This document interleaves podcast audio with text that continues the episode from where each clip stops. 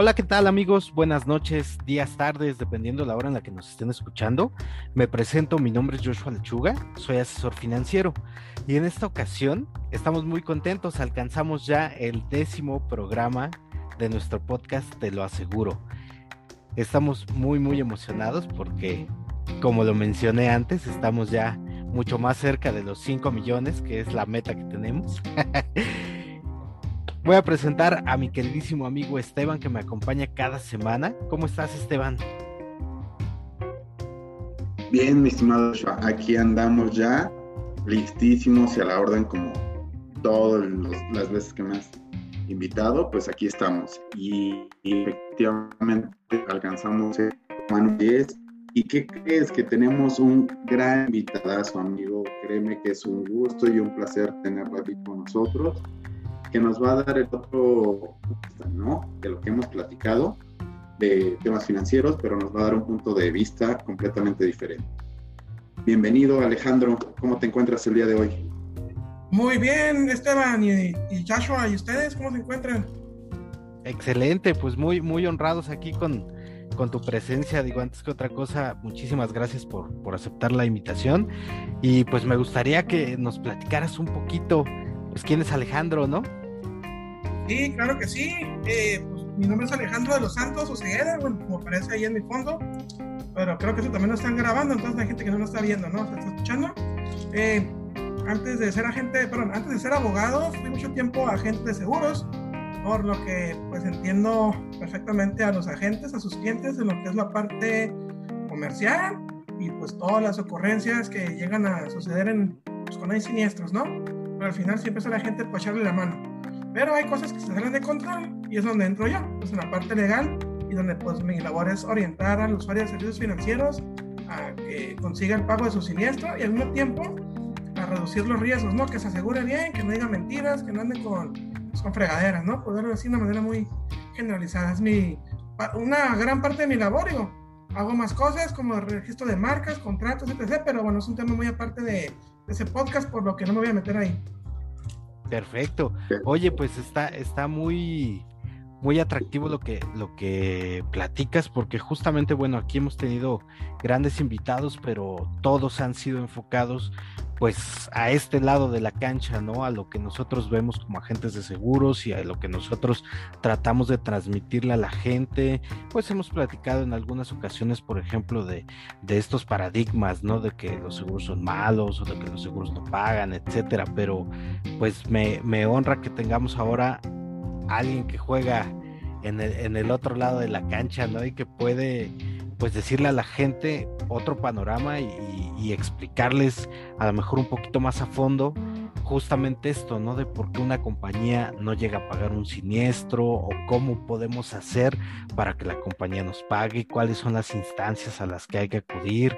Entonces, este, pues me gustaría que nos contaras o que le contaras a la gente, pues que, que principalmente eso, ¿no? Comencemos creo que por ahí. ¿Cuál sería el proceso correcto el proceso correcto, tanto desde la contratación, durante la vigencia y en un siniestro, es el principio de buena fe.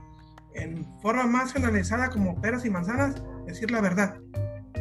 Siempre declara con veracidad desde que contratas. ¿Para qué? Para que la aseguradora entonces te pueda brindar una póliza acorde a tu, necesidad. O bien, pues patearte, ¿no? Porque nada, te sirve que le mientas, cierto se dan cuenta y órale, cabrón. Patazo y a chingar su madre, ¿no? Claro, perfecto. Y es muy importante hacerle el conocimiento a la gente, creo que eso no lo habíamos comentado, que las pólizas de seguro son contratos de buena fe, ¿no? Que tienen sus exclusiones y también hay un cierto periodo en el cual, pues bueno, la empresa puede disputar este, el pagar o no eh, algún siniestro. ¿Es correcto, Alejandro?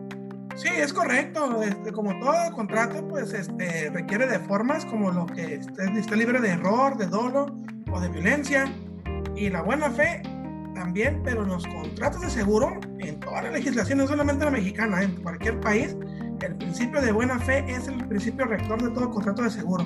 Entonces siempre declaren con veracidad desde la contratación. Al mismo tiempo, supongamos si en el, cuando ya tiene la póliza su actividad cambia, también declaren la aseguradora para que tomen las acciones necesarias. y sobre todo si tienen un siniestro, no se quieran hacer desde la vista gorda y quieran modificar los hechos o cambiar las cosas o querer engañar al ajustador o a quienes se encargan de investigar, porque les va a salir tiro por la culata, ¿no? Ahora sí que la buena fe es el principio rector. Pues, si fuera resumida, decir la verdad siempre. Perfecto. Muy bien, bueno, pues está súper, súper interesante. Mira, digo, hemos hablado de tantas cosas aquí y creo que jamás habíamos tocado el tema fundamental, ¿no? De, un contrato, ¿no?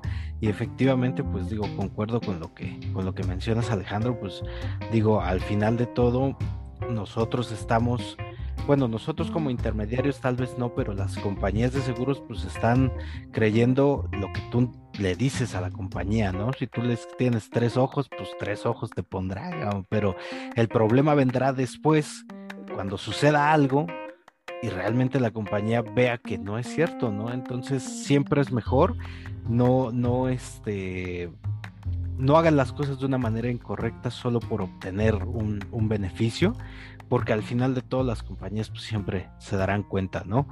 Y también creo, creo que algo importante aquí que hay que recalcar es que por el hecho de que tú este, digas, digas la verdad, a lo mejor, no sé, tuviste algún padecimiento o algo así, no siempre es un motivo de rechazo, ¿no? Entonces eso es algo que hay que tener bien presente. Hay, hay una situación que, en la cual extrapriman a la, la persona, le, cobran un poquito más, pero al final de todo aceptan el riesgo, ¿no? Entonces, pues es mejor decir desde el principio la verdad y vámonos, ¿no? Ahora, quisiera preguntarte, Alejandro, bueno, una vez que ya pasamos esto, ya hicimos el filtro, ya estamos asegurados y todo, ahora, ¿qué pasa? ¿O qué tengo que hacer yo? Por ejemplo, yo, Joshua Lechuga, tuve un siniestro y la compañía no me quiere pagar. ¿Qué onda con eso? Ok, la compañía si va a rechazar un siniestro debe de fundarlo y motivarlo. Esto es, fundar es en, en qué se basan y motivarlo, que es la causa que dio origen. Por ejemplo, vamos a dar el, el, ejemplo del principio de la buena fe. El artículo, los artículos, disculpa, 8, 9 y 10 indican que es obligación de quien contrata un seguro declarar los hechos con veracidad. Y el artículo 47 de esta ley del contrato de seguro indica que por el contrato rescindirá en todos sus efectos por omisiones o inefectas declaraciones. Esto es, pues, por no cumplir con esto, por, por no cumplir con estas este, obligaciones. Entonces, la fundamentación es el artículo 47 y la motivación es justamente pues, las mentiras que llega a dar el, el asegurado, ¿no? Pero bueno, entonces este, la aseguradora debe de basar el rechazo en condiciones generales las condiciones generales forman parte del contrato de seguro, son cláusulas y rigen al, al seguro. Bueno, eh, una paréntesis, aun cuando existan ciertas cláusulas, no todas deben de ser impuestas y son este, abusivas, ¿no? Pero igual eso tratamos más adelante para no confundir, ¿no? Entonces, básicamente, si la aseguradora te rechaza, te debe de decir la razón por la cual lo hace y en dónde viene este, como, tal, expresamente inscrito, el, el, motivo ese de rechazo, ¿no? Que sea una exclusión, este, tiene que venir por escrito. De otra manera, pues es un rechazo ambiguo y se la sacaron de la manga y créeme que pues al final la podemos voltear. Perfecto, o sea que entonces yo en este caso tengo que recibir por escrito y fundamentado por parte de la aseguradora por qué me están rechazando, ¿no? Ahora, ¿qué es lo que sucedería si yo recibo este, este escrito? Y pues sigo estando en desacuerdo, ¿no? Yo digo, no, sabes que esto, esto no está bien, o sea, yo exijo que me paguen. ¿Qué tengo que hacer?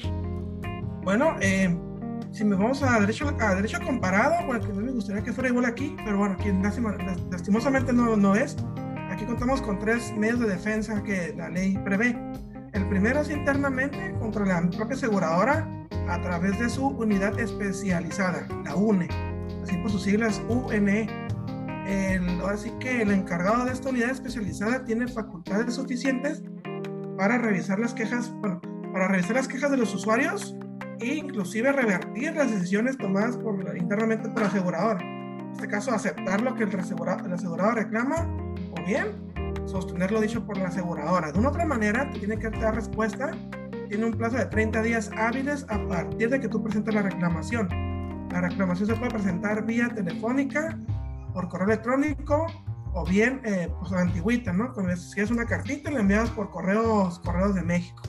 yo siempre recomiendo ya sea por correo electrónico o bien por correo de México. Esto es, este, pues que tú lo escribas, que tú lo redactes, que tú lo este, desarrolles y pues modestia aparte, pero si le das un abogado, las probabilidades de que te den la razón o, que se resulte favorable son más elevadas de que lo hagas tú, ¿no? Lo mismo, ah, quiero que me pagues, pero estoy de acuerdo. Ah, debe de proceder conforme el artículo, bla, bla, bla, bla, o sea, es, cambia mucho la decisión de, de, la UNE. No quiere decir que es un hecho, pero pues aumenta más la probabilidad, ¿no? Y esto representa una economía, un ahorro este, económico al quejoso, bueno, en este caso al usuario, porque pues no es mucho, no es tan costoso este proceso y se resuelve rápido, a diferencia de un juicio. Claro, que entendemos que un juicio pues puede tardar muchísimo tiempo, ¿no? En lo cual pues lleva un mayor gasto, ¿no? Ah, Pero es importante, este, o coméntanos, ¿qué pasa si yo como asegurado agravo el propio riesgo de mi, de, de mi integridad, vaya? hay algún tiempo en el determinado que la empresa diga, sabes que tú acabas de causar esta situación, la cual se vuelve más agravante, la cual realmente yo me, me deslindo esa parte, porque en primera no tuve conocimiento y este fue algo que no declaraste al inicio.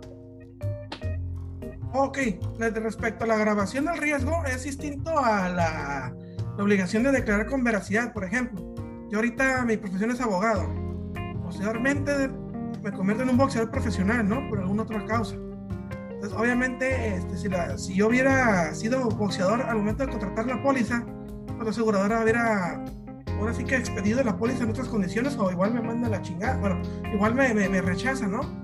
Pero en este caso, este, digamos, el tiempo, me convierto en boxeador, yo tengo la obligación de dar aviso a la aseguradora por escrito dentro de las 24 horas siguientes a que ya tenga conocimiento de esta agravante.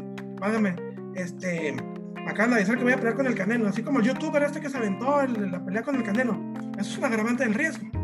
Sea, estamos una pelea de box ese, de ese canaña puede sufrir pues, lesiones de, de, gravedad, ¿no? O sea, entonces ya tengo que dar aviso al asegurador inmediato, ¿sabes qué? Me dedico al boxeo, te, te, doy por aviso por escrito para que tú tomes las medidas correspondientes. Entonces la aseguradora se debe de pronunciar al respecto. Si la aseguradora no lo hace, posteriormente no podrá rechazar por un agravante del riesgo. Y eso es una de las causales de excepción previstas en la propia ley sobre el contrato de seguro. Entonces, forma muy general, si yo voy a cambiar de profesión, le aviso a la aseguradora, esa se hace pendeja y no me dice nada, en el momento del siniestro si me quiere rechazar, mi madre, si yo te avisé, te chingaste. Perfecto. Oye, ¿y, ¿y, puede suceder que al momento de que haya esta grabación del riesgo, la aseguradora ya no tome el riesgo? O sea, te diga, ¿sabes qué? No, pues ya eres boxeador, muchas gracias, ahí nos vemos. Sí, está todo, está, todo su derecho de aseguradora, se rescinde el contrato y si existiera un remanente, pues se lo tiene que reembolsar, ¿no? Pues le da prorrata. Es muy importante, este, la aseguradora siempre, siempre se va a quedar con el derecho de póliza, sea que se quiera. Así que esa parte ni la esperen de regreso, ¿eh? y dependiendo de la aseguradora, algunas se pasan con el con derecho de póliza, es algo elevado, otras pues normal, pero pues eso le pertenece a la aseguradora desde el principio.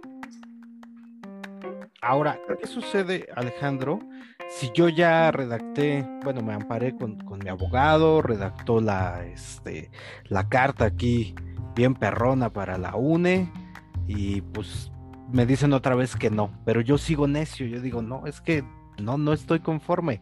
¿Qué, ¿Qué procede? ¿Qué tengo que hacer ahí entonces? ¿O ahí se acaba? No, hay otras opciones. Igual, puedes ir directamente a la Comisión Nacional para la Protección y Defensa del Usuario de Servicios Financieros o CONDUCEF, como la conocemos por sus siglas. O bien, directamente, la, como yo le digo, no, a la, a la yugular, es juicio.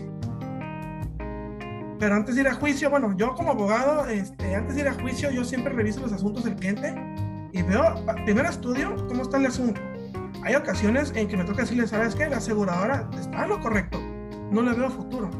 Igual, te dejo para que tú pues, puedas buscarles una opinión, pero de mi parte, pues no tiene caso llevar el juicio. Porque no me gusta hacerles perder tiempo a ellos ni dinero y a mí yo tampoco perderlo. Pero supongamos que es un caso que sí procede, dependiendo del sapo la pedrada.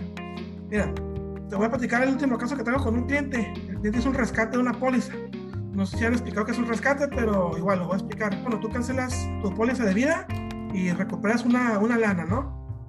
Esto conforme una tablita que te van indicando de valores garantizados, pero bueno, eso se los van a explicar aquí Joshua y, Esteban, ¿no? En otro podcast.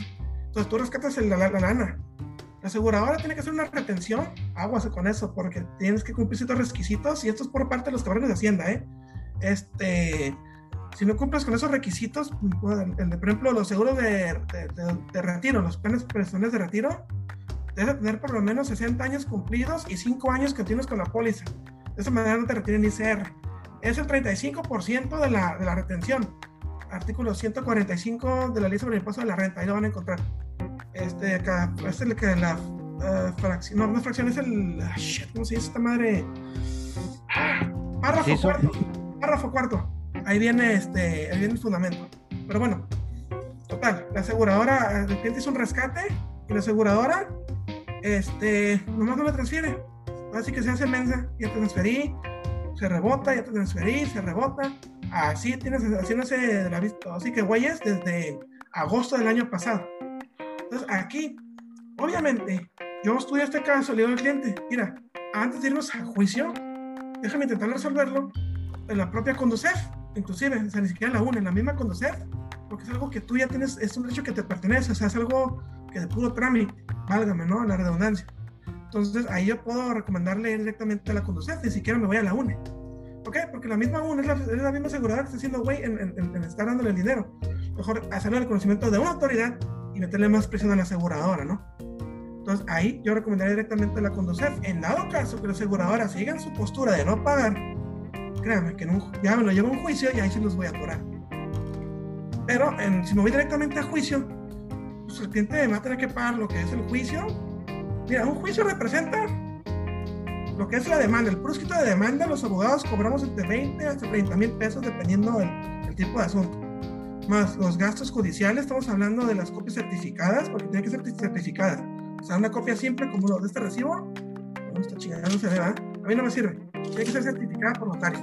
Y hay que correr traslado al juez, el juzgado, la aseguradora, más las mías que presentan la demanda, ¿no? Y eso es nomás este, la pura escrito de demanda. Faltan los peritajes, si, existe, si existiera alguno, si se ocupara alguno. Y luego, digamos que en juicio vencemos a la aseguradora, la aseguradora este, presenta ya sea la apelación al amparo, dependiendo del tipo de juicio. Nos voltean la tortilla, ah, no, pues me voy, a, mover la revisión y así me lo llevo hasta tomar la Suprema Corte. Años y años y años de litigio y el cliente gastando y encabronado porque no había resultado al momento. Entonces, ¿para qué le, para qué le voy a dar eso si yo lo puedo resolver en, otra instancia, no? creo que me fui además de hace como pinche polo polo con los chistes, ¿no? Que me voy toda una pinche. Este, no, está, está excelente. Digo, yo creo que la gente que, que, está escuchando en este momento todo eso, pues habrá, habrá dos partes, ¿no? A la que le está cayendo el 20 en este momento y la que dice, híjole, pues mejor prevengo antes de que, de que me suceda, ¿no? Pero digo, sí, creo que lo, ideal es eso, ¿no? O sea, hacer, como bien lo mencionabas al, principio del programa, pues las cosas derechas por ambas partes y creo que no habría ningún tema, ¿no? Pero este, cuéntame, ¿en, qué, en qué rubro de los seguros es en el que se da más esta situación de, que una compañía no quiera pagar? No sé, en vida, en autos, en gastos, en gastos médicos gastos médicos es la, es la primera, este, así que la número uno, autos número dos y vida también, esa no está exenta. Vida más que nada justamente, y ahora sí que la aseguradora del perrito, bueno, que era el perrito MedLife en su momento, los asesores, no sé, contratan, o así que gente que desconoce y que les, vende por vender. Ahora sí que, digo, no, no, todos, pero los que me ha tocado a mí llevar, proviene de gente que les quiere vender por vender y que les pone que, que no a, todo, con, sí, con así. Por ejemplo, la persona fue diabética en vida, era hipertensa, tenía este, alguna enfermedad crónico-degenerativa. Obviamente no es un sujeto asegurable y no es discriminatorio porque al final los seguros son. Es, el seguro consiste en trasladar un riesgo, no te lo aseguradora debe de ver si le conviene o no. Entonces, si esta persona, como les comento, es la buena fe, la aseguradora da por cierto lo que dice el, el, el asegurado. Entonces, este, al momento de, la, pues, de que fallece la persona, van los beneficiarios a cobrarle la póliza, o sorpresa, pues les piden los expedientes clínicos, y ahí se percata la aseguradora de que, oye, este güey, pues tenía una, enfermedad, diabetes mellitus, ¿no? O sea, una enfermedad crónico-degenerativa. Aquí me puso que no tiene nada, que está sano, o sea, no mames. este, obviamente es una exclusión y pues un rechazo conforme al artículo 47, ¿no? Aquí hay, bueno, algunas excepciones que son de, no, no necesariamente tiene que ser un rechazo fundado por parte de la aseguradora. Eh, si quieres que las platico o igual conforme las preguntas pues la vamos tratando, ¿no? Tú me dices. No, adelante, platícalo, porque créeme, créeme que esto yo creo que para todos, y no me va a dejar mentir Joshua, es un tema muy interesante y que lo deben de conocer realmente, porque al final de cuentas hemos hablado de, de sí, de nuestro lado de la cancha, pero realmente ahorita que te tenemos a ti Alejandro del otro lado de la cancha, entonces voltea la moneda, la gente está más interesada en saber qué te puede, en qué momento no te puede cubrir tu póliza, vaya, porque no nos hagamos tontos ni nos hagamos pendejos, o sea, realmente si en algún momento la, hay un, algo de mala fe, puede ser como lo comentabas, que la póliza pues, no sea válida ¿no? para la institución, pero créeme, tú dale adelante, platícanos para que la gente se interese. De hecho, ahorita que me suena la mala fe, este, haciendo un estudio comparado con otros países, luego les paso, les recomiendo el libro, lo pueden comprar en la editorial Tirant Blanche, se llama Derecho de Seguros y Reaseguros en América Latina. Hace una comparación de la legislación, eh, ahora sí, pues de derecho de seguros, tanto de México, Chile, Colombia, Argentina, Brasil, Costa Rica, Perú, en fin, varios países, ¿no? Pero Chile, por ejemplo, la República de Chile tipifica como delito el fraude en seguros, justamente eso que me comentas, el dar información falsa para obtener un beneficio. Aquí en México van a decir, sí, güey, eso es es fraude. Sí, el delito de fraude se tipifica como que la persona que se aprovecha del desconocimiento o ignorancia de otra para obtener un provecho para sí misma o una tercera persona, ¿no? Pero en sí no se tipifica como, como, como en una, cuando sea relativo a una póliza de seguro, ¿no? Esto créeme que disminuiría notablemente los rechazos en aseguradoras, estaría la prima más atractiva pues, para que pueda ser pagada. ¿Por qué? Porque la gente la va a pensar hasta tres, cuatro veces antes de querer pasarse de listo e invertir en la aseguradora. Porque hoy en día, ¿qué pasa? Ah, le meto la aseguradora, ¿qué pasa? No, pues me rechaza, pero no hay ninguna repercusión más allá de ahí, no pasa de ahí. En Brasil, por ejemplo, ellos lo ponen en el Código Civil, Aquí en México, si te rescinden el contrato por omisiones o inexactas declaraciones, simplemente la aseguradora, por es de mala fe, pues se queda con la prima que hubieras pagado, ¿no? Suponiendo una póliza que está en forma de pago mensual. La contraté, digamos que en, abril, el 10 de abril. Pero yo me hice güey y, obviamente lo hice con falsedades. Entonces, este. La aseguradora aquí en México pues, simplemente me rechaza, este, me rescinde la póliza y listo, ¿no? Se queda con lo que yo pagué los primeros dos meses. En Brasil la, legislación dice que ni madres. Aparte de que me rescinde el contrato, por ley, la aseguradora me puede forzar en un juicio que le pague el resto de las mensualidades este, restantes. Entonces, créeme que pues también este, eso pues está disminuyendo notablemente los, los, los, fraudes en materia de seguro, ¿no? Entonces, aquí en México, la verdad, pues le hace falta todavía mucha, pues muchos cambios este, en, en la legislación, pues para pues para hacerlo más equitativo para todos, ¿verdad? No sé si que los asegurados son unos mentirosos y tampoco los agentes son unos corruptos, pero lamentablemente siempre hay alguien que va a querer mentir y una gente que se va a prestar para ello. Entonces eso repercute en las primas y pues en las este, actitudes que toman las aseguradoras en cada siniestro, ¿no? Lo que al final pues lo presiente lo reciente, perdón, el usuario de servicios financieros y la misma fuerza de ventas como ustedes los agentes que pues no mames, pinches políticas pendejas que no pueden escribir tan, tan sencillo, pues por ese tipo de cosas, ¿no?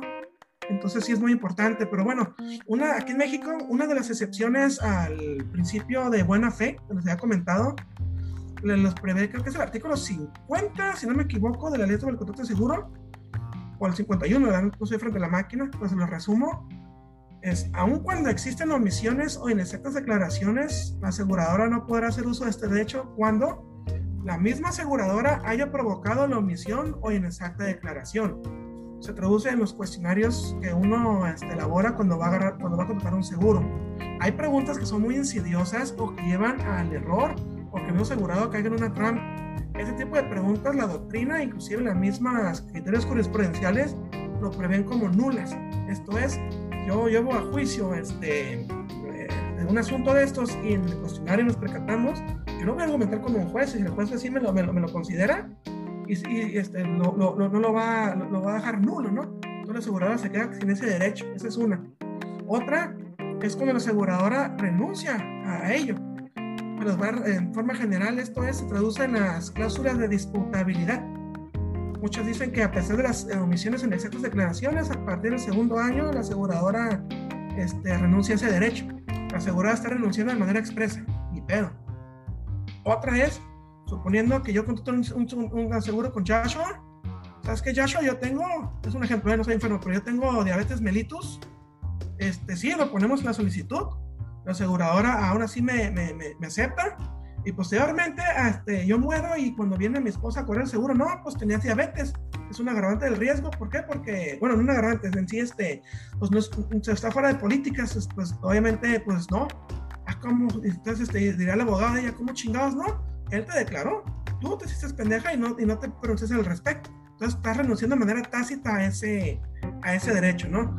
Y son dos causales más, pero las más comunes son esas tres, son esas excepciones, perdón, por las cuales la aseguradora no podrá rescindir o hacer valer válido su derecho de rescindir el contrato por omisiones o inexactas declaraciones. Y referente al agravante del riesgo que también me preguntan ustedes, hay ciertas excepciones en las cuales la aseguradora no puede este, rechazar.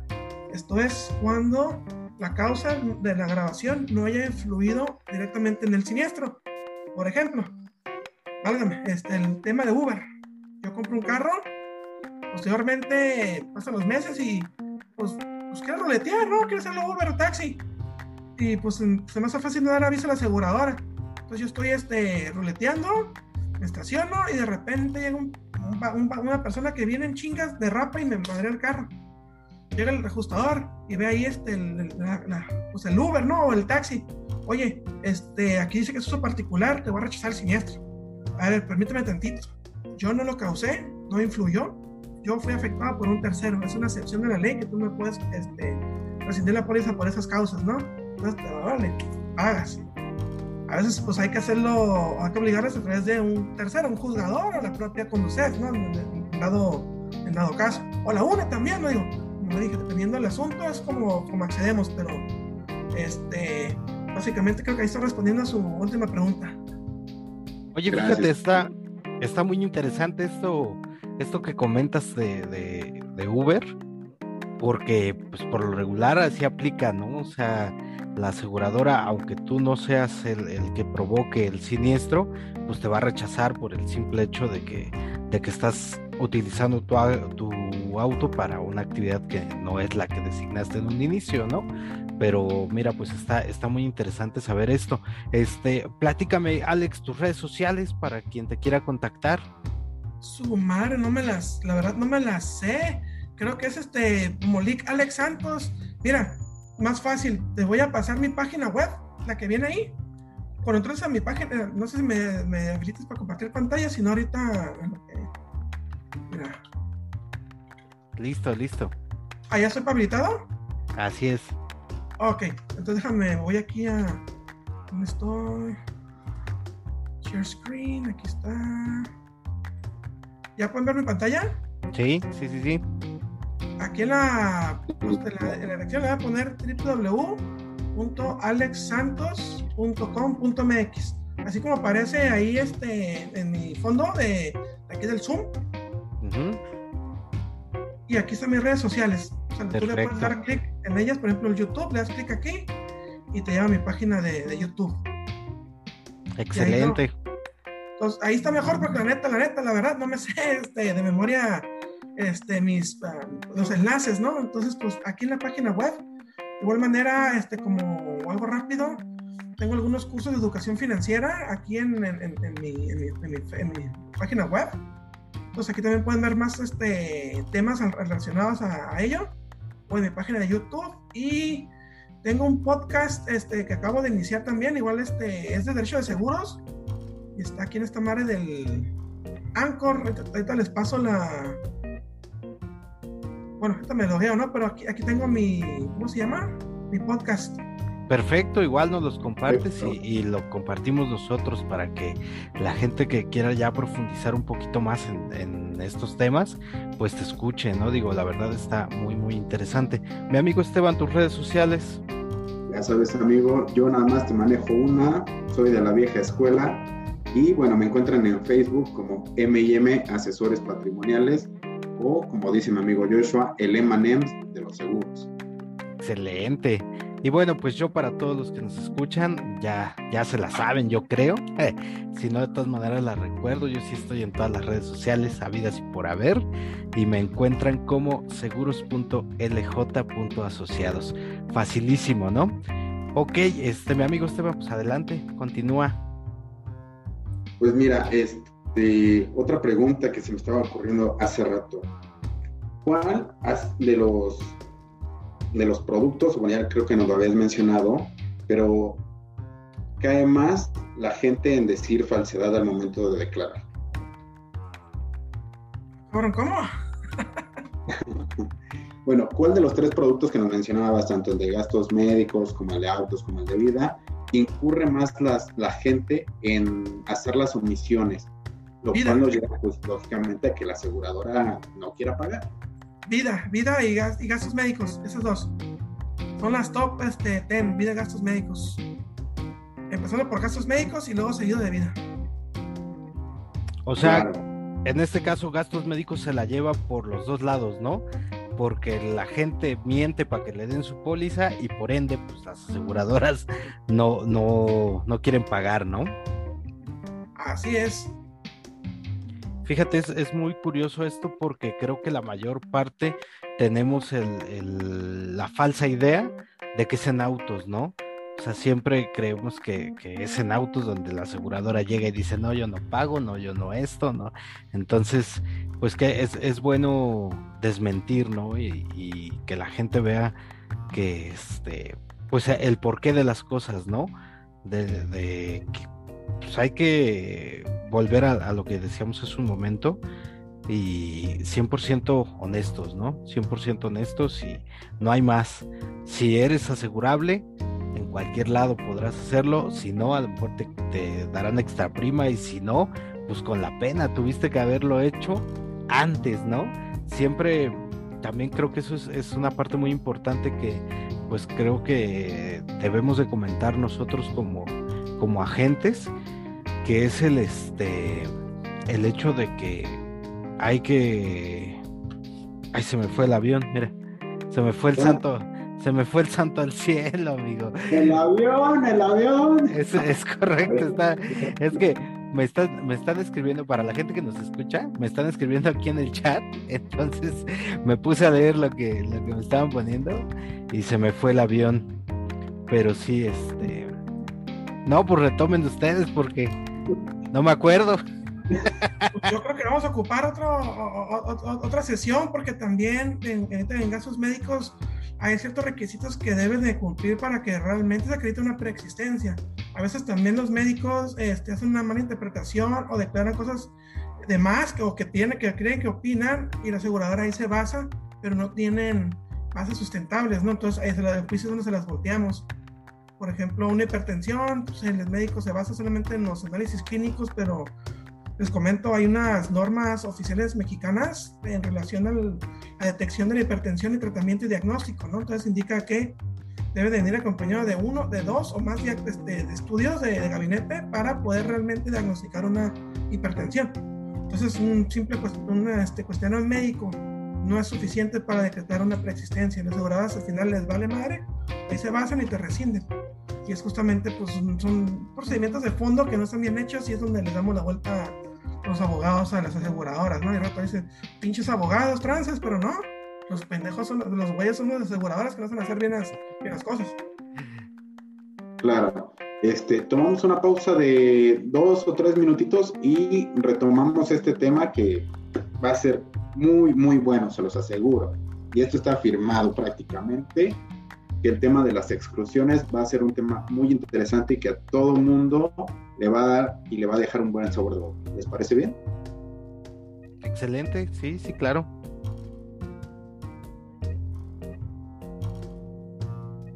Bueno, perfecto amigos, pues regresamos. Como bien lo dijimos, es una pausa súper corta de dos, tres minutos y retomamos el tema aquí con Alejandro que nos comentaba del tema de, de lo de gastos médicos. Por favor, Alejandro, síguenos platicando este tema, que está muy interesante. Ah, pues este, recapitulando, las, existen ciertos requisitos para que realmente se pueda acreditar una preexistencia, ¿qué se entiende por preexistencia en tema de seguros? Es cualquier padecimiento anterior a la, la contratación de la póliza, o sea, que ya, que ya tengamos, ahora sí que esté uno padeciendo, ¿no? Válgame la redundancia. Y que pues exista un expediente clínico con el diagnóstico como tal, o bien este, el, asegurado haya hecho gastos para, para su tratamiento. Y esto se encuentra respaldado en la misma circular única de seguros y de fianzas. Adelante, este, Joshua. Oye, Lick, y cuéntame, ¿qué pasa? Tengo, por ejemplo, aquí me surge una duda muy, muy importante, creo.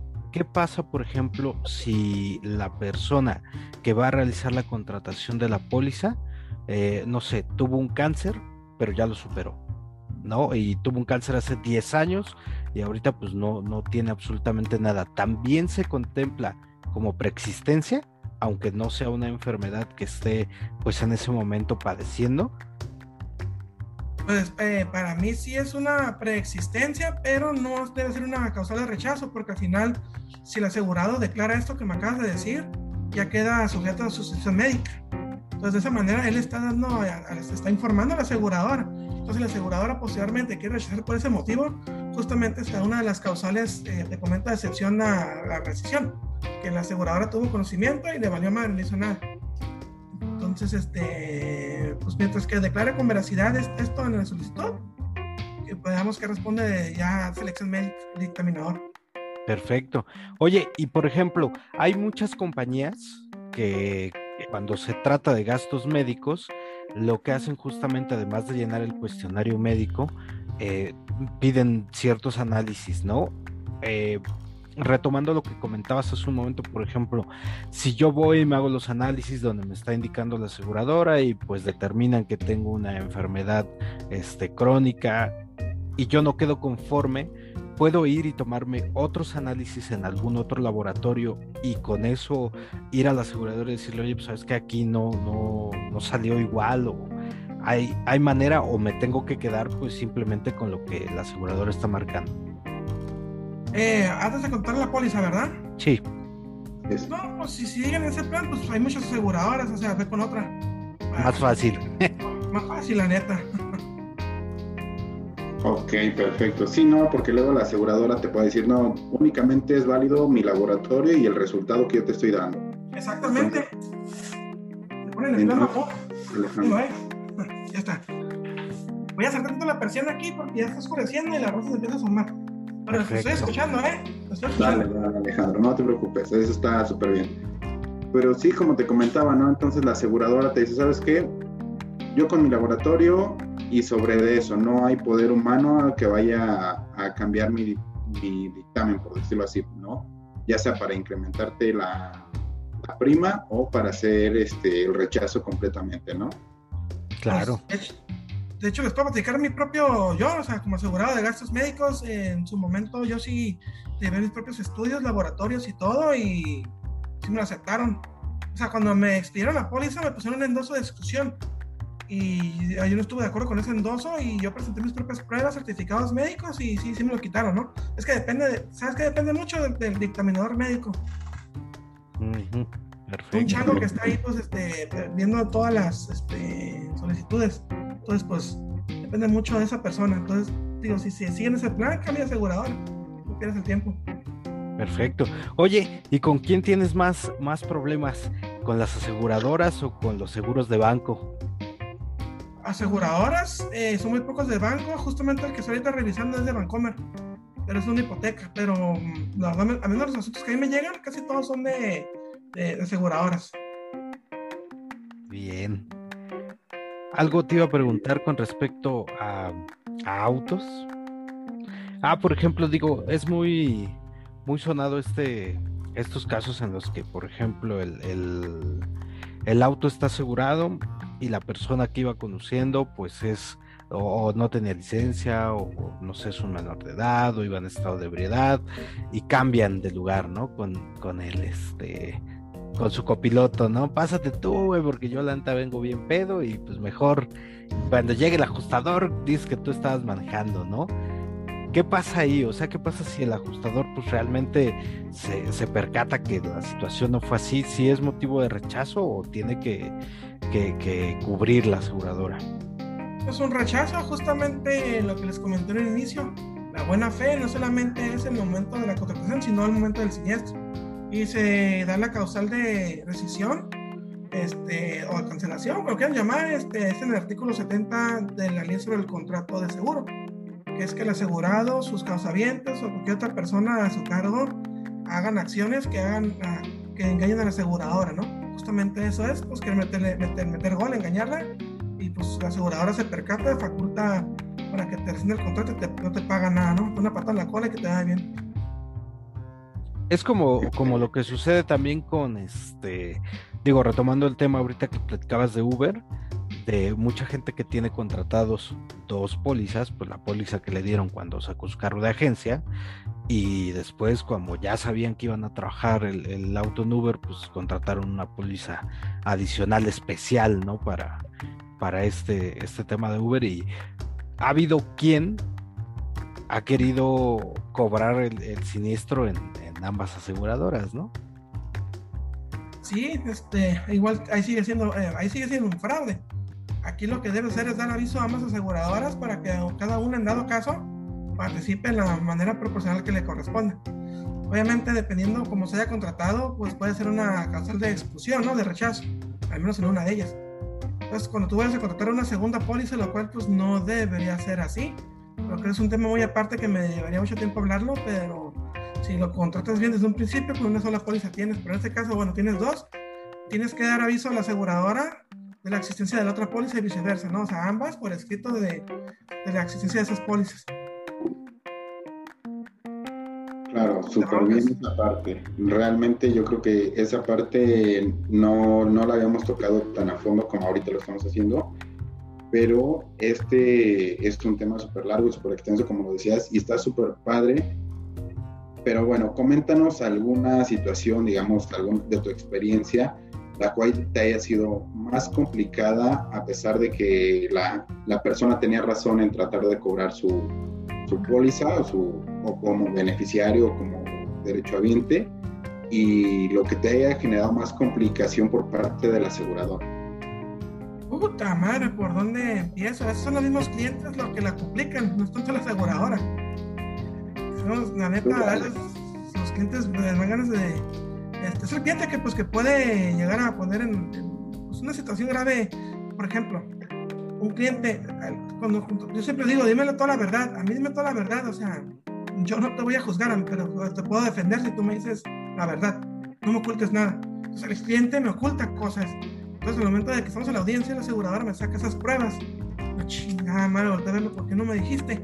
Porque si yo hubiera defendido, te hubiera defendido de otra manera. Pues ya te fregaste. No, ahora se complicó más la situación y va a estar más difícil este, pues, resolverlo, ¿no? Es un caso justamente de Uber la persona este, estaba ruleteando fuera de la aplicación y realmente sí le había declarado el ajustador en su momento. Y me dijo, no, yo nunca dije nada, no, no, pueden saber. Y este, ¿cómo que no pueden saber? No, no, a ver, ¿de qué estás hablando? No, es que este, la verdad sí estaba ruleteando fuera de la aplicación y puse de acuerdo con esa persona y pues una, me ganó una, una, lanita ahí, ¿no? Para, para el carro. O sea, hasta, la extorsión no existió. Te puse de acuerdo con la persona. O sea, estás haciendo fraude, no chingues. O sea, yo eso de un principio, yo igual no te hubiera defendido, o igual te hubiera defendido por otra manera, ¿no? O sea, es un decir. Entonces, no me oculte, o sea, que me oculten información a mí, como su abogado, lo peor que pueda pasar con un cliente. Cliente decirme toda la verdad siempre. Otros asuntos, eh, ahí te va. Esta persona ya falleció, lamentablemente, por el COVID, este, pero no pudimos cobrar el seguro porque el contador de él le hizo un cagadero en su, en su parte fiscal, entonces tuvo como comprobar los, las, las, utilidades, en este caso las pérdidas de utilidades, y, y, todo lo que conlleva la parte fiscal, porque hay coberturas que contemplan esto de gastos fijos y utilidades, no tuvo cómo acreditarlo realmente, entonces no pudo cobrarlo. Entonces ahí, ahí, se complicó la cosa, y más ahora que falleció, este, pues la, la, la esposa, este, pues aún no inicia el juicio sucesorio, y o sea, porque ocupa una albacea, entonces hay situaciones externas que pues complican las, las cosas. Pues esa es una de ellas. Pues, otra, créditos hipotecarios, justamente que estoy viendo de Bancomer, se pone la misma financiera como beneficiario preferente, no ponen al, al, al, acreditado como tal, entonces obviamente fallece y pues ahorita llega la viuda, oye, quiero cobrar el seguro, pues adivina qué, pues ocupa iniciar un juicio sucesorio y testamentario, ah, es que no fue testamento, que, tienes que hacer un juicio sucesorio y asignar una albacea. Si no, no, puedo, no podemos cobrar nada. ese tipo de situaciones pues se complican y lo regular es, en, lo, particular mío, ¿no? Con mis clientes eso es que me oculten cosas o por factores externos a nosotros que, pero que son necesarios para, para ir al juicio, ¿no? Que impiden que se lleve a cabo las gestiones. Perfecto. Oye, Alejandro, y me acaba de surgir una duda con una persona que conozco justamente que me estaba platicando este caso y me gustaría que, me dieras tu opinión. Él sacó un auto de agencia para trabajarlo en plataforma y bueno, fue a una tienda de conveniencia, pero no se estacionó dentro de, de los cajones, quedó sobre la avenida. La persona que llevaba como pasajero bajó esta tienda a hacer una compra y uno de los autos sale de, su cajón de estacionamiento, no lo ve y le pega. Eso pues digo, no es algo relevante. Lo relevante aquí es que marca a la, a la compañía que tiene seguros y solamente llega un ajustador porque supuestamente los dos autos trabajan con la misma compañía y entonces solo llegó un ajustador pero me llama mucho la atención porque, digo, la labor de los ajustadores pues es deslindar la responsabilidad, ¿no? Y, no sé si realmente se puede hacer ese proceso solamente siendo una persona, ¿no? O sea, que un solo ajustador llegue y diga, ah, sí, tú tuviste la culpa, tú no, y este, tú pagas y tú no. O sea, sin que haya como, como esa, este, pues ese debate que siempre hay entre ajustadores para deslindar efectivamente quién tuvo la culpa y pues cada quien defendiendo a su, a su asegurado, ¿no? Entonces aquí llegó y le dijo, ¿sabes qué? Pues mira, yo soy tu, tu agente, tu este, ajustador de X compañía, pero también lo represento a él. Pero no te preocupes, tú no tuviste la culpa, la tuvo él, entonces ahorita le digo que te pague y ya, entonces me, quedó la duda realmente si es posible eso. Lo único que, la única facultad para deslindar responsabilidades o imputarlas es la autoridad, en este caso a través de, un peritaje por parte de tránsito. Es la única facultad. El ajustador, pues su labor es no más que nada verificar la ocurrencia de los hechos y pues intermediar por las partes. Aquí me parece lo correcto, al final es un convenio interno entre la misma aseguradora y pues pasa, pues es mucho más, más efectivo, ¿no? Pero fuera de eso, o sea, lo único que determina responsabilidades es la autoridad, no el ajustador. Perfecto. ¿No tienen preguntas? Ya se, que, ya se quedó muy. No, dale, es que estaba aquí Maki haciendo la pregunta y ya estoy como tú, se me fue, se me fue el chingado avión. Es que era una pregunta que tenía aquí en la punta de la lengua, te lo juro que sí la tenía.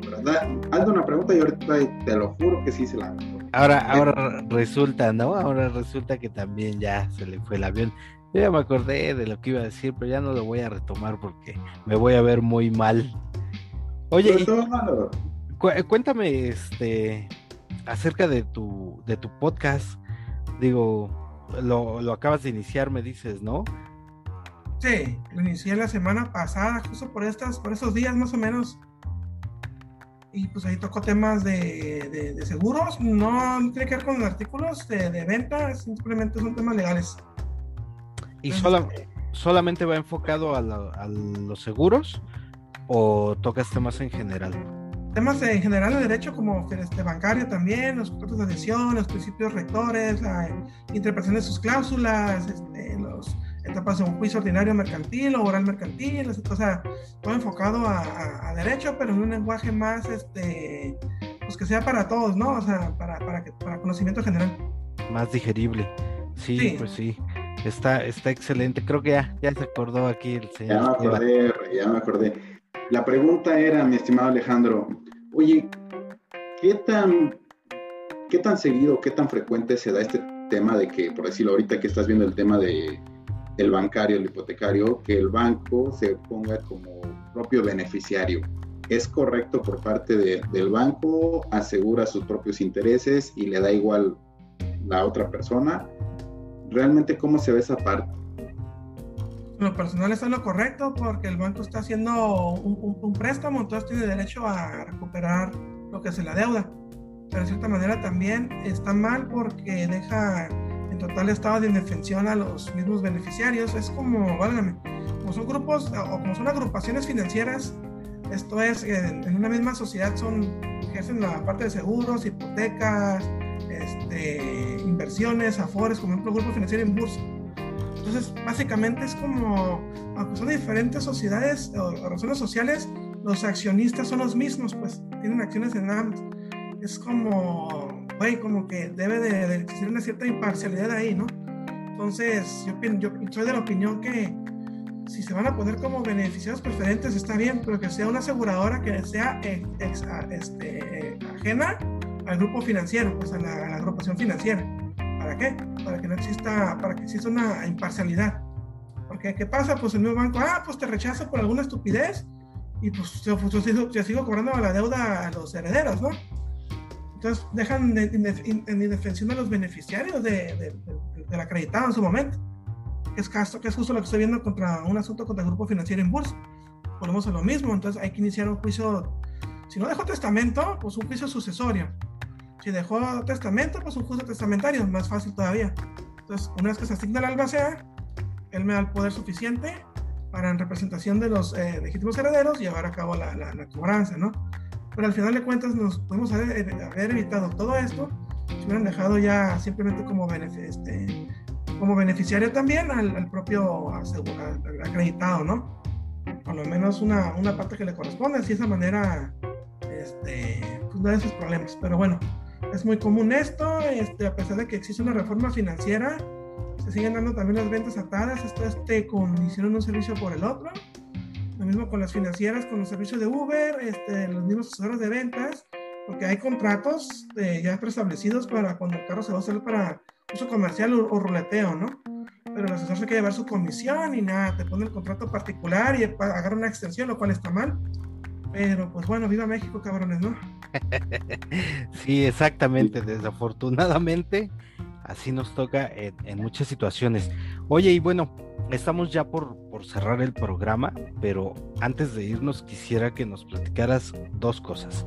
Creo que son muy, muy importantes. La primera, al principio del podcast nos comentaste que fuiste agente. Entonces me gustaría que nos platicaras, pues, cómo te fue de gente y por qué fue este cambio. O sea, decir, sabes que bueno, ya nos vemos, este, sale bye con las aseguradoras y pues ahora voy al revés, ¿no? Voy, voy sobre de los clientes pues, para, para poder defender su derecho. Y dos, pues que nos hicieras como, como parte de cierre, como parte final, pues una recomendación para toda la gente que nos escucha, este, pues sobre de los marcos legales y toda esta situación Cuéntanos, cuéntanos cómo está esa historia. Pues eh, antes de ser agente yo estudié administración de empresas. Eh, mi, pasión por el derecho estaba desde que era morro, la verdad. Este, las mismas personas me decían, oye, usted, pues, porque también nos dan clases de derecho en la, en carrera de empresas. Y yo me emocionaba. Entonces, pues desde ahí ya tenía la abogacía en la sangre, pero pues mientras tanto, pues, ocupaba trabajo y entré a grupo financiero en bursa y ahí empecé como, como asesor financiero. Pero pues vi que los agentes este, les iba bien y a ver, y cuando vi la parte de los seguros, pues me enamoré de ella, ¿no? La parte técnica, la parte comercial, lo que representa una póliza. Y fue en el Inter que, que, conforme estaba ya como agente de seguros, que empecé a ver pues muchas cosas este, que dejaban a mis asegurados en estados de indefensión y que pues yo no puedo hacer más por ellos y en el Inter entré a estudiar la carrera de Derecho. De hecho, me pagué mi carrera con, las propias ventas, con las comisiones de las pólizas que yo intermediaba. Y pues, con la parte comercial fui viendo más cosas o más allá de lo que yo desconocía. Pues cada vez que iba teniendo más conocimiento en la carrera, miraba las cosas de otra perspectiva.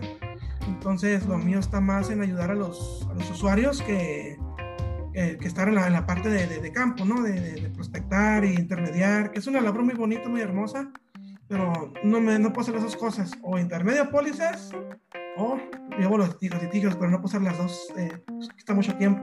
Ustedes como agentes me van a comprender que una cartera grande hay que administrarla, hay que mantenerla. Y al mismo tiempo hay un conflicto de intereses como, válgame, digamos, te vendo una póliza a ti, Joshua, no te paga la aseguradora y yo voy te, y te represento como abogado. No puedo ser juez y parte. De hecho, te perjudicaría. Entonces, por lo mismo, de cierta manera, no me conviene a mí esto, estar como, como, como agente y como abogado al mismo tiempo aún conservo mi cartera como agente de seguros, este, pero ya estoy haciendo, ya hago, es muy poquita, ya estoy haciendo las transiciones, pero ya está totalmente como abogado, ¿no? ¿Por qué? No tener ningún impedimento para poderlos representar. Perfecto. Muy bien, muy bien, muy, muy interesante, muy, este, muy llenadora esta plática, la verdad. Y pues por último, Alex, cuéntanos, pues no sé, alguna recomendación que, que le puedas hacer a la gente que nos está escuchando. Sí, eh, si van a contratar un seguro, que sea con un agente con cédula. ¿Cómo pueden verificar que la gente tenga cédula? En la página de la Comisión Nacional de Seguros y de Fianzas hay una sección que dice Busca tu agente intermediario. Ahí pueden poner por sus nombres o apellidos. Por ejemplo, Joshua Lechuga, ustedes ponen Joshua Lechuga. No importa que no sepan el apellido materno, las comisiones van a arrojar los resultados. Ustedes pueden buscarlo ahí, ¿no? Entonces, que la persona tenga una, una cédula. En este caso, el agente que sustenta como agente. Y este, los de los bancos, ellos son banqueros, se dedican a productos financieros, mis respetos, pero no son asesores de seguros. Entonces, pues ahí tiene que ver mucho, porque cuando tienen la, la bronca encima, yo no creo que le marquen al asesor bancario para que les resuelva a las 3 de la mañana cuando se partieron la mano en un choque, ¿no? Entonces, este, siempre verifiquen, pues primero que el asesor tenga una cédula vigente y pues este, vean su trayectoria, ¿no? O sea, que conozca el producto, el dominio del tema y pues veracidad, siempre digan la verdad, la verdad y no va a tener ningún problema, ¿no? Perfecto, perfecto. Creo que ha sido una de las mejores recomendaciones que hemos tenido en el programa. Y este, y quiero platicarles, digo, ya, ya por mi parte, ya para cerrar, ahorita, pues detrás de cámaras, tras bambalinas, eh, platicábamos con Alejandro y está de acuerdo en, en, apoyarnos a hacer un live en YouTube. Este, para la gente que, que, nos escucha, pues ya saben que también tenemos un canal de YouTube, lo buscan igual, como te lo aseguro, ahí vamos subiendo también todos los podcasts que, que grabamos, pero justamente el objetivo de crear ese canal, pues fue para esto, ¿no? Para poder tener una interacción pues muchísimo más eh, rica con la gente. Y pues Alex aceptó, entonces, para el episodio 20 vamos a tener un live en YouTube. No se lo pierdan porque de verdad va a estar buenísimo esto. Y anoten sus preguntas. Anoten, ahora sí es tiempo de preguntar porque el experto pues nos va, nos va a asesorar y nos va a apoyar. Mi amigo Esteban. Pues nada, efectivamente que aquí Alejandro hizo una, una excelente recomendación, lo cual es muy importante porque nos hemos topado nosotros como agentes que nos dicen es de que el banco me ofrece ciertos beneficios que tal vez tú no, pero como lo dice Alejandro, al final de cuentas ellos son de otro ramo financiero que no les van a resolver los problemas a las 2, 3 de la mañana porque ellos cumplen un horario, a diferencia de nosotros que nos estamos especializando constantemente, preparándonos para darles el servicio que se merecen ustedes como clientes, como audiencia, como conocidos, como, como todo, y bueno, les podemos resolver sus dudas en este caso. Y pues bueno, ha sido una de las mejores, y reafirmo, ha sido una de las mejores recomendaciones que han hecho hasta ahora en el podcast. Excelente Alejandro, pues te mandamos un abrazo hasta allá, lejos, y de verdad muchísimas, muchísimas gracias por tu participación. A ustedes y a descansar, que ya con ustedes son las, las diez y media, ¿verdad? Es correcto. Sí, bueno, chingar unos tacos ahorita de asada. Ay, no, no antojes, ¿verdad? bueno, pues nos estamos viendo, mis amigos. Cuídense mucho. Igualmente, muchas gracias. Hasta pronto.